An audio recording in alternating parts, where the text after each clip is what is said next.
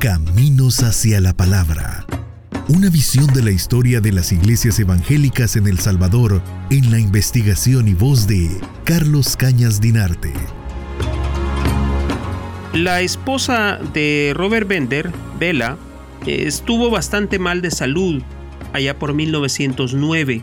En 1910 esa situación se agravó y por tanto tuvo que salir del país con destino a California.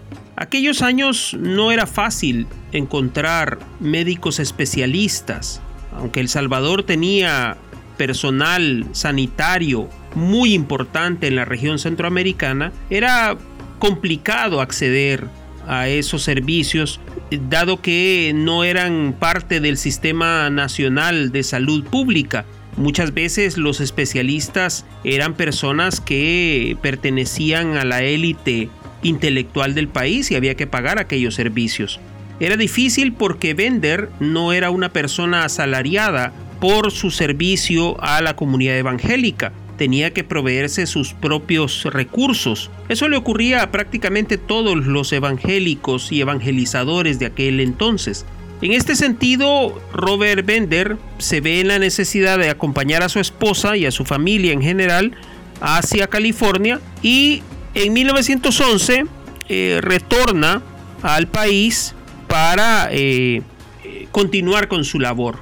Deja a su esposa en California y se viene a trabajar con eh, Joseph Purday a continuar la labor que había dejado desde un inicio. Las cosas no mejoraron con su esposa, la situación de salud continuó deteriorándose y así en 1914, ante el temor también desatado por la Primera Guerra Mundial, eh, Robert Bender se ve en la necesidad, casi en la obligación, de abandonar El Salvador y regresar al lado de su esposa y de su familia.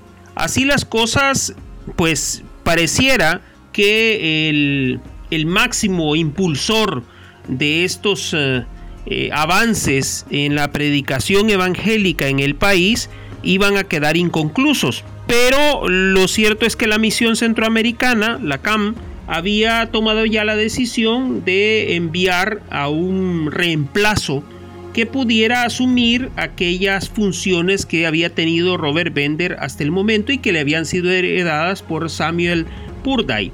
La CAM entonces envió a Leroy McConnell para que eh, reemplazara a eh, Bender en sus labores. McConnell ya tenía alguna experiencia porque eh, sus padres habían sido misioneros en Costa Rica y llegaba al país con una dotación académica bastante grande pero con un gran inconveniente y era que tenía muy poco conocimiento de la lengua castellana y se iba a enfrentar con esa con esa situación en cuanto comenzara sus prédicas en El Salvador.